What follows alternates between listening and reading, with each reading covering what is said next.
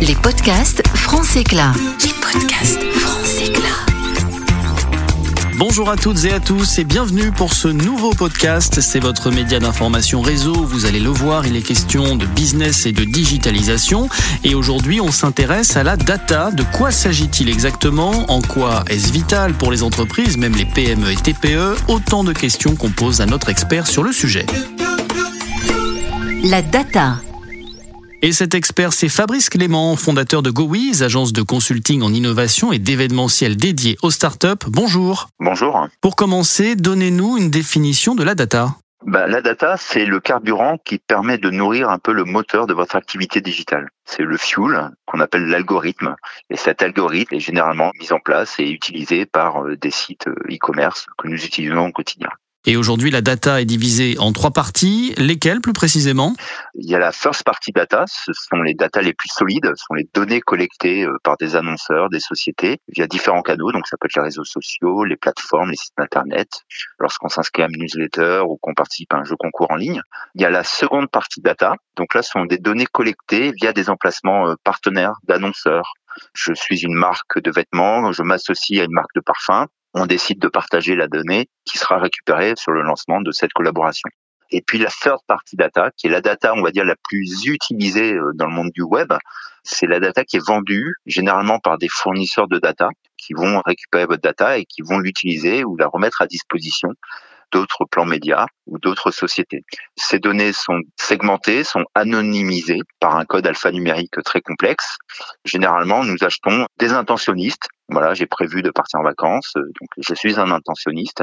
Et on achète aussi des données sociodémographiques pour pouvoir diffuser des campagnes publicité.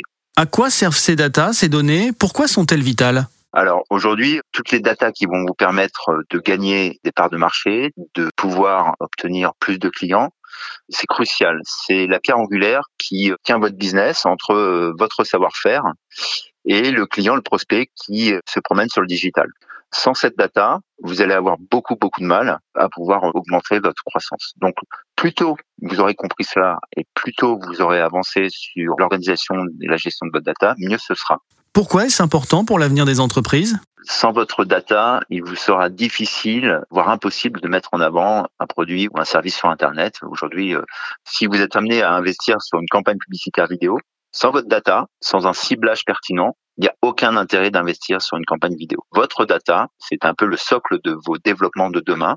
C'est ce qui vous permettra justement de travailler sur votre futur et de pouvoir lancer vos campagnes publicitaires en bonne intelligence parce que justement vous avez adopté une culture data efficace.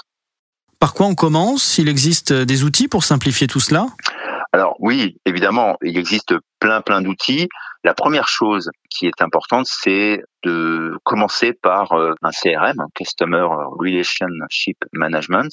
C'est ce qui va vous permettre de gérer votre relation client au quotidien et vous permet de rentrer les données euh, clients, commerciales, euh, utiles pour votre commerce évidemment, et de dynamiser votre marketing avec l'envoi de newsletters, par exemple, cibles en fonction des produits que vous souhaitez mettre en avant sur le digital. À quoi faut-il être vigilant pour cet outil? Au budget peut-être?